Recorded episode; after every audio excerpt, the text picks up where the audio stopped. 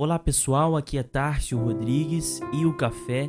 com o Espiritismo de hoje é sobre o livro Fonte Viva, capítulo 2, intitulado Modo de Fazer, psicografia de Francisco Cândido Xavier, onde Emmanuel nos diz: Todos fazem alguma coisa na vida humana, mas raros não voltam à carne para desfazer quanto fizeram. Ainda mesmo a criatura ociosa que passou o tempo entre a inutilidade e a preguiça é constrangida a tornar a luta a fim de desintegrar a rede de inércia que teceu ao redor de si mesma. Somente constrói, sem necessidade de reparação ou corrigenda, aquele que se inspira no padrão de Jesus para criar o bem. Fazer algo em Cristo é fazer sempre o melhor para todos, sem expectativas de remuneração, sem exigências, sem mostrar-se, sem exibir superioridade, sem tributos de reconhecimento, sem perturbações. Em torno dos passos do Divino Mestre, vemo-lo na ação incessante em favor do indivíduo e da coletividade, sem prender-se da carpintaria de Nazaré, a cruz de Jerusalém, passa fazendo o bem sem outra paga além da alegria de estar executando a vontade do Pai. Exalta o vintém da viúva e louva a fortuna de Zaqueu com a mesma serenidade. Conversa amorosamente com algumas criancinhas e multiplica o pão para milhares de pessoas sem alterar-se reergue Lázaro do sepulcro e caminha para o cárcere com a atenção centralizada nos desígnios celestes.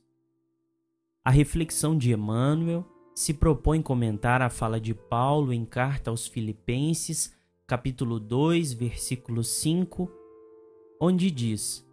De sorte que haja em vós o mesmo sentimento que houve também em Cristo Jesus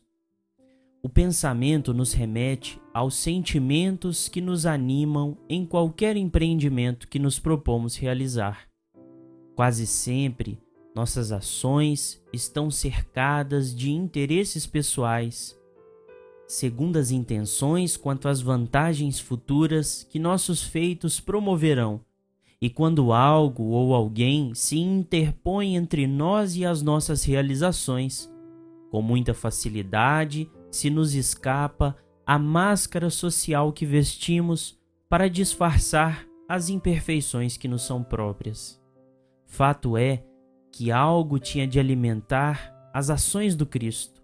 Afinal, o nada não existe, e esse amor que parecia animá-lo sem interrupções nos explica o sentido que deve nortear os nossos anseios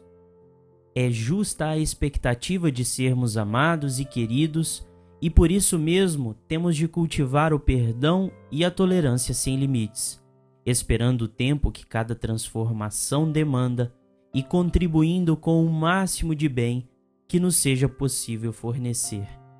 Como lembra Emmanuel, não te esqueças de agir para a felicidade comum na linha infinita dos teus dias e das tuas horas Todavia, para que a ilusão te não imponha o fel do desencanto ou da soledade,